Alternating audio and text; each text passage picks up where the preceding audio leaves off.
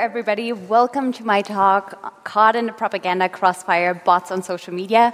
I'm Lisa Maria Neudert. I'm a researcher at the Oxford Internet Institute, and I'm very happy to see that some people came and thought this topic here was interesting. So, I will actually start my talk with a little confession. I was very afraid that people wouldn't want to show up to my talk. So, I thought nobody really knows me here. I'm quite new to re:publica. Also, it's day three already. People probably already have been to the after party, and it's still in the morning, so hmm, we'll see how it goes. But then I thought I deserve a little confidence boost. And I went on Twitter and came up with a little PR advertising strategy for myself. And I started this account here and I've actually tweeted a little bit about our research, and I've also talked to people that were tweeting with the re:publica hashtag and invited them to my talk. And um, some of you also talked to me and said, it sounds interesting, so I was very excited about that. But there is a little catch to that. This account here is actually, that wasn't me, and it actually wasn't a person either. This was a social media account that was automated, that was, that was tweeting automatically and pretended to be a human. And this is what we call a social bot. And social bots, apparently, right now are all the rage. For example, The Guardian thinks that bots are taking over the world. Wired thinks governments don't set the political agenda anymore, but bots do. And Angela Merkel is afraid of them. So, in my talk today, I want to get to the bottom of those apocalyptic headlines and talk a little bit about what bots actually are and if we're really trapped in a propaganda crossfire. And to do that, first I want to talk about propaganda itself. With propaganda in the digital sphere, there's one problem. It's incredibly different than it has been before, and I think it's potentially more powerful than the propaganda that we are used to and that we know. But let's first start with propaganda the way it started. This here is a picture of propaganda in its very making.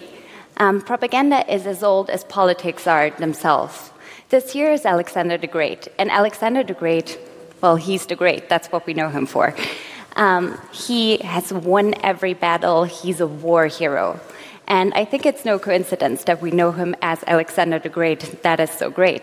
It's because he actually insisted on traveling with a legion of chroniclers that wrote about the history that he had just made. And of course, he also dictated the history and told them what to write and what would be interesting and also what would portray him in a good light. And that way, Alexander the Great was actually one of the first ones to employ large scale propaganda. Propaganda has always had a history of going with the state of the media. For example, when the letterpress was first invented, propaganda for the first time became a much more large scale phenomenon because with the letterpress, it could now reach more people. The problem at that time was that people still couldn't read very much, so um, most of propaganda, like here in the French Revolution, was actually pictures, was caricatures. And obviously, also because pictures work really good and appeal to emotions. Which also brings us to our next point to what is it that propaganda wants? So, propaganda is something that is very emotional. It wants to appeal to people's feelings, it wants to speak to people's hearts. It's not something that is rational, it's not something that wants to speak to people's minds. And that is exactly where the power of propaganda is. It's manipulative in a way that appeals to emotions and not rational. And also, propaganda wants to talk to the masses. It wants to polarize the masses and it wants to win the masses for its causes. It's not something that targets an individual, it's rather something that wants to establish one big common sense in a mass. So it's not very surprising that when it targets the mass, it would also target mass media. And so propaganda has had a long history of working with mass media. Um, for example, in World War II, um, we had propaganda that was targeting the opponents of war that were demonized, really. In World War II, I think one of the most prominent examples of propaganda worldwide, Hitler and Goebbels um, had propaganda that was essential to the totalitarian state. Propaganda at that time really was everywhere. It was in the newspapers, it was on the radio, it was in movies, it was on the TV, it was also in theaters, it was art. Propaganda was omnipresent, really. Also, um, in the GDR, propaganda was very prominent as well. Um, it was um, mainly targeted towards capitalism versus socialism. Um, but there's also many newer examples of propaganda that sometimes I think we seem to forget about. For example, propaganda during the Gulf Wars, or also propaganda in Afghanistan, propaganda in Iraq. And propaganda, thereby, um, it works with the mass media, and it also it really works with the kind of media that right now is interesting to people. The media that people like to spend their time on, where they get their information, but also where they get entertainment. So when propaganda started, it was mostly word of mouth. It was sermons, it was songs, it was chants. Then with the letterpress, it became more evolved. It was prints, it was caricatures, and then followed the radio, it followed broadcasting, it followed movies. And when I was looking for pictures um, to present for this talk, I actually found lots of Nazi Donald Duck versions, and I was quite surprised. And I was like, oh, God, the internet is terrible again. I didn't know that this was a thing. Um, but then I actually did some research, and it turns out that Walt Disney himself was also very much in the propaganda system, and they produced lots of Walt Disney Donald Duck propaganda movies during World War II. And so I think this only underlines my point that propaganda is where the media is that excites people and that attracts people. So, and where is that media right now that people like to spend their time on? It's online, it's social media, it's Facebook, it's Twitter, it's Instagram, it's WhatsApp, it's also it's Sina Weibo. It's really social media right now, I think, is the media that engages people the most. It's incredibly widespread. There are estimations that more than 80% of US adults right now do have one or more social media accounts. Pew Research estimates that more than 60% of adults get their news and their information on social media every day. And there's also research that says that between two to four hours a day are spent on social media. So, social media is the media right now. It is where we go to to get our entertainment, it's where we go to socialize, but it's so much more than that, too. It's also where we go to generate content, it is where we have discussions, it is where we talk to people, it is where we form our will, it is where we learn about politics. Propaganda is also a very key essential element of this, we think. And it works in a public sphere, the public sphere that has emerged as social media. So, social media as a new public sphere. We at Oxford, we think there's many bright sides to social media as a public sphere, with democracy, with a new forum for discussions, with a new forum for forming a pluralistic will. But we also think that there is a downside to it. And we think this downside is that social media might be much more prone to propaganda than other media has been before. And we describe this as computational propaganda propaganda that works on social media. And computational propaganda really is many things, and also many of the things that are heatedly debated right now. It's fake news, it's social bots, it's also micro targeting, that all seems like those are hot issues right now after the US presidential elections, but it's actually research that we have been doing for two to three years already. So the question, of course, is what is computational propaganda, and also why is it different than the propaganda that we know? So, at the very essence, we still have the manipulation of opinion. That is the very key element of propaganda. But then the methods are different. Computational propaganda is data driven. So its agents actually know something about the users that it's targeting with propaganda. It knows this from social media, it knows this from the likes that are generated, from the content that people engage with, and also from the content that people just like oneself engages with. So propaganda on the internet has the ability to use big data to actually approach people more directly and more targeted. The second big thing is automation. And um, automation um, actually means that it's not a single agent or a person that is behind that propaganda, but it means that a person is, targeted some, is targeting and tasking some sort of machine with automation. And so propaganda is appearing, is happening automatically. It's still a person that is tasking a machine, but then the scale that is provided by a machine goes far beyond that what we have known with propaganda as it was before. And where is that happening? It's happening on social media. And social media is not just a new media, it's not just a, a popular media where people go to and are looking to right now. But it's actually it's much more than that it's very different because it's also where people generate content. It's this revolution of the internet that has really been embodied by social media, this user generation that everybody, each and every one of us, can easily produce content on social media. We blog, we share pictures, we share texts. But the thing is, now we can also not only share user generated content, but also user generated propaganda. So, now, actually, let's come back to social bots, what this talk is supposed to be about. So, social bots, to remind you, were those automated social media accounts that are pretending to be humans on social media. So, this here is a picture of an account that we have found active during the German presidency elections. And it also it has some of the key characteristics that social bots usually do. This account here was very, very active. It had 48,000 tweets since, since January 2016. And also, it has some of the other tell, tell signs. For example, the picture is not an actual human. It's oftentimes either Twitter acts or it's um, pictures of cartoons of animals. And this account here also clearly states that it's a critical observer and a realist. It says it's an an opposition party. That is also something that we have found to be quite typical and common. And then, if we were to scroll down a little bit, we would also see that this right wing content is very typical for bots in social media in Germany, but also in the US, in Brexit, and in France. Most of the time, it's right wing content that is being propagated, um, content that is very skeptical of the EU. For Germany, it's, for example, also very skeptical in terms of refugees, in terms of Merkel. But who of you, when looking at this account, would have actually thought that this is a human? Would anyone have thought this is a human?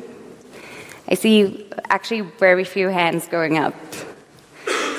I think we have maybe a total of maybe 10 people, a couple more. Okay, so, but this is what's interesting. So, if people, if only some people think that this is a human, and many people here were already convinced that this is a bot, then it doesn't seem like to be it's such a big problem, social bots, if we can just educate people to distinguish them. But this is the biggest misconception. Social bots are not this. Social bots are not machines that are engaging with people directly and that are talking to people, not robots that are typing away on the internet. So this is really the single biggest misconception about social bots. It's not that they direct that they interact directly with people on social media. They work way more subtly. So the usual user that will encounter a bot will actually not speak to it directly and will not get to the point where it even thinks about is this a bot or is this not a bot. But bots bots work way more subtly. They don't shape the direct interaction, but they shape the environment that we're working on on social media and that we're engaging with. So let's have a look into what it is, what bots actually do. So, bots usually don't work alone. Bots usually work with other bot friends. And when they join together, we call it a bot network or a bot network and um, they work together. And the thing is, they are really interested in creating mass. So that again um, is very similar to what we were talking about propaganda and the mass media. And there are really three key mechanisms that we found for bots. The first of them is the amplification of issues. That occurs whenever a bot makes a topic seem bigger than it actually is. That, for example, happens when a bot retweets, when a bot likes, when a bot comments. It's really all those small things that are driving user interaction and that are bringing up scale. It's also, for example, um, a Twitter hashtag that is trending that has been brought to trends by bot amplification. But why is that so bad, or why does that seem bad? Because just liking a couple of things on Facebook is not essentially propaganda, is it? But the problem is that people, that we actually are interested in what other people are doing on social media online. It's called social information. So we're looking into what are the opinions that are dominant? What are the opinions that are in the minority? And for example, if I perceive my opinion to be in the minority, then I'm less likely to speak out than when I think I'm in the majority. So it matters a lot. We, for example, found amplification through social bots very active during the US election campaigning and also during the US debates. For example, there were bots that were tweeting after the campaigns, each trying to say that either Hillary won or that Trump won. And it's really also where those kind of battles are being decided. And why is that where those battles are being decided? Because we then have multipliers that are looking to social media and as seeing like, oh, we think Trump won is the dominant hashtag, so the people seem to think that this is this is actually the polling system and this is actually what has worked to see that Trump has won. But this is really a big misconception. That is one of the dangers of amplification. The multipliers that are carrying out that agenda into the digital sphere, not only, but also into the media and on the political agenda. Then the second big thing is distribution. And bots can distribute just about anything. They can distribute very positive things. For example, I have subscribed to a couple of bots that are providing me with access to academic papers that are being published. You can also um, there's a couple of fun bots that are just telling you funny things and jokes that are happening, for example. So bots can be perfectly fine and they can even be fun and can make life on social media more cool and more engaging. But bots can also distribute whatever messages they will want to distribute. So it can also be conspiracy theories. It can be some very graphical, horrible images. And for example, we also found bots active during Pizzagate and most recently during the Macron leaks. So bots are pivotal in what we think is distributing fake news. Then the third big component is flooding. And flooding occurs when um, bots are targeting conversations, are targeting hashtags, and are just flooding them with content or with spam. And why is that so bad? One example that is very prominent occurred um, during the Arab Spring. During the Arab Spring, activists have used hashtags to actually coordinate with each other on the ground. But then um, the Syrian government found out about that, and they used bots to flood the hashtags and to prevent people from coordinating via social media. So I know what some of you are thinking about right now. And it's this Is Putin already hacking the German elections. He seems to have had some say in the US elections. There's also some talk about that Russia has been involved in the French elections right now. And that obviously is something that is of very big interest to us as citizens, but also as researchers to see is there some hacking that is occurring during the elections in Germany. So um, we decided to look into computational propaganda in Germany with regards to the elections in September. And um, for that, we first started looking into the presidential election this year.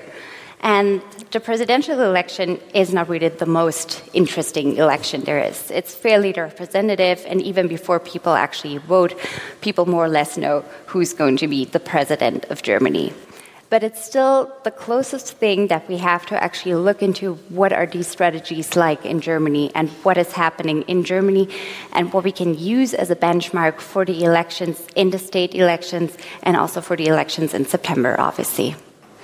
So we went on social media. Um, we collected a, a data set of about 120,000 tweets that were in relation to the presidential elections.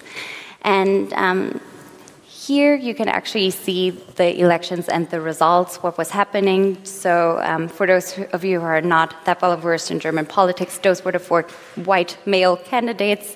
Um, Frank-Walter Steinmeier um, won. He had 75% roughly of the votes. Then, second came Christoph Butterwege, the um, candidate of the Linke Party with about 10.2% of the votes. Then, um, one very interesting candidate, and maybe you've seen the talk before, um, Albrecht Glaser from the AfD, the Alternative für Deutschland. And that is a party that is really heatedly debated in Germany right now because it's a right wing party, because it's racist, because it's rationalist, because it is, it is afraid of refugees, because it is really a party that uses propaganda, and it's a party that also holds views that most of us would say are not democratic. And he gained 3.6% of the vote. And then number four is Alexander Hold, a TV judge for the Wähler, and he had 2% of the vote. So we collected 120,000 tweets that were in relation to the candidates and to the presidential elections. And we then wanted to see how big were the different candidates on social media. And the next slide shows this. So, some surprises here, some things not super surprising. Frank-Walter Steinmeier had the largest amounts of tweets that were generated about him. He obviously was the candidate that won, and he had roughly 45, uh, um, excuse me, 54% of the tweets were generated about him. Then Christoph Butterwege and Alexander Hold, who both had um, a little less than 5% of the vote, um, had um, also less than 5% of the vote of, not the vote, I'm sorry, but of the conversation on Twitter.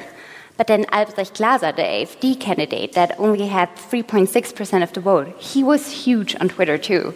He actually had 40% of all conversation was about Albrecht Glaser. So with that in mind, we thought, okay, either the AfD is really controversially discussed on Twitter, which it is, or we thought the AfD is very active on Twitter, has a lot of conversation, which also appears. Or the third sort of lever, maybe social bots are behind that. So we were looking into the bot factor and wanted to see how much have social bots actually contributed to these numbers. And the answer is not very much. So in Germany, you can see the, the highlighted um, part of the pictures actually shows how much of um, the tweets were driven by automation. For each of the candidates, it's somewhat between 5 and 15 percent, which is not very much. And also, um, those those tweets were generated by 22 accounts only when we were looking into roughly 30,000 accounts. So it's incredibly unsubstantial. The question now is does that mean that social bots are not an issue in Germany at all? Well, it either means we didn't find them or they weren't active during the elections in Germany. But it also, something to bear in mind is that social bots can become active almost instantly. So they can tweet in real time and become active. That is something to bear in mind. But in general, we can say Germany on social bots during elections, maybe not so much right now. And we were also looking into the state elections in our most recent research, and there we also saw the same results. Social bots had not been very active in Germany in elections so far. But then we didn't stop there. We also took a further step and wanted to look into one of the other hot and sexy issues right now, which is fake news. And so we were looking into the URLs that were being shared during the presidential elections. And we found about 17,000 URLs. And in each of the URLs, we categorized and um, actually looked into the content of them. So we had categories like shopping, we also had categories like personal food blogging, or um, also news, political content, and misinformation. And then what we saw there was not quite as calming. So we actually found a relationship of information to junk news on social media of four to one. So for every political, for every four political news content, there was one fake news story. That is, compared to what we found in Michigan in the US, where we found a ratio of one to one, is that relatively small, but I still think it's substantial. And it also shows that fake news are very much an issue in Germany too, and not just in the US. And what is more, we were also looking into um, the pages that were generating that content. And we could see that they really had an agenda. About, I would say, 95% of what we were seeing was right wing content.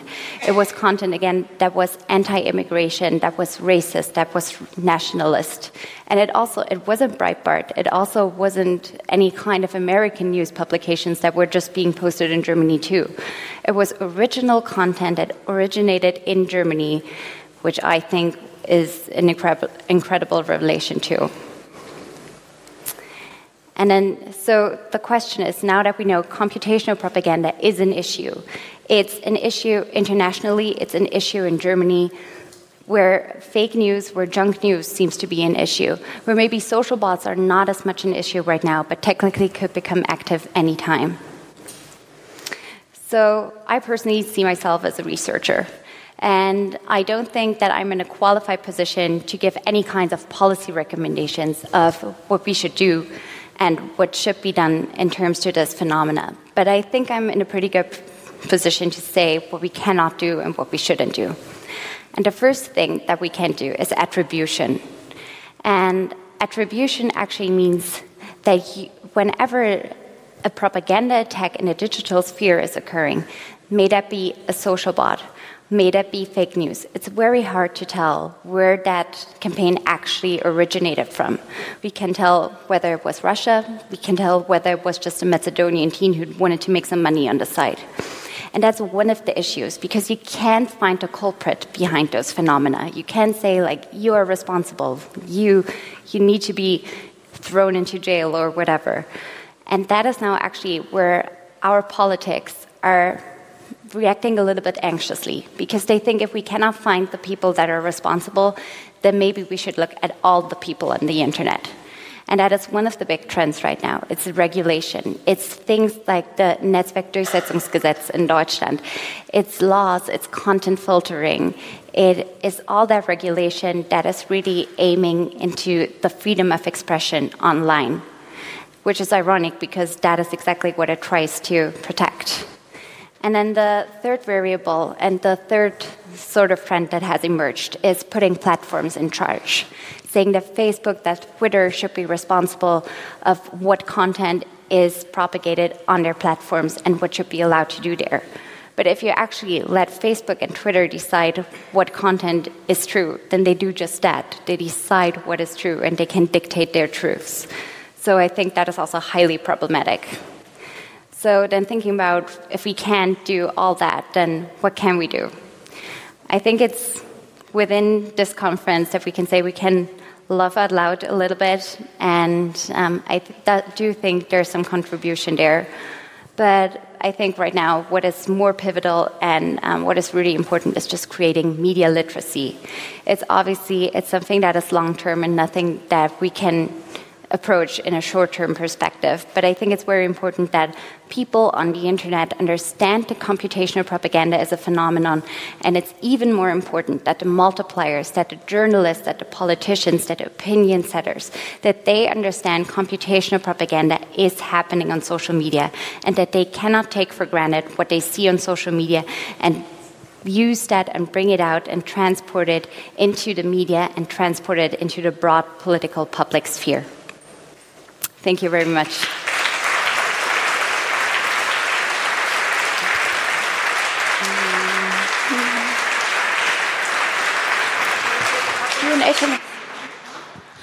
Okay, um, we still have uh, just uh, a few minutes, but if there are some urgent questions you would like to ask, um, we can come to you and you can ask them right now. So, can I see some hands? Any questions at this point for Lisa Maria? No questions. All right, then, thanks again for the amazing talk and see you later.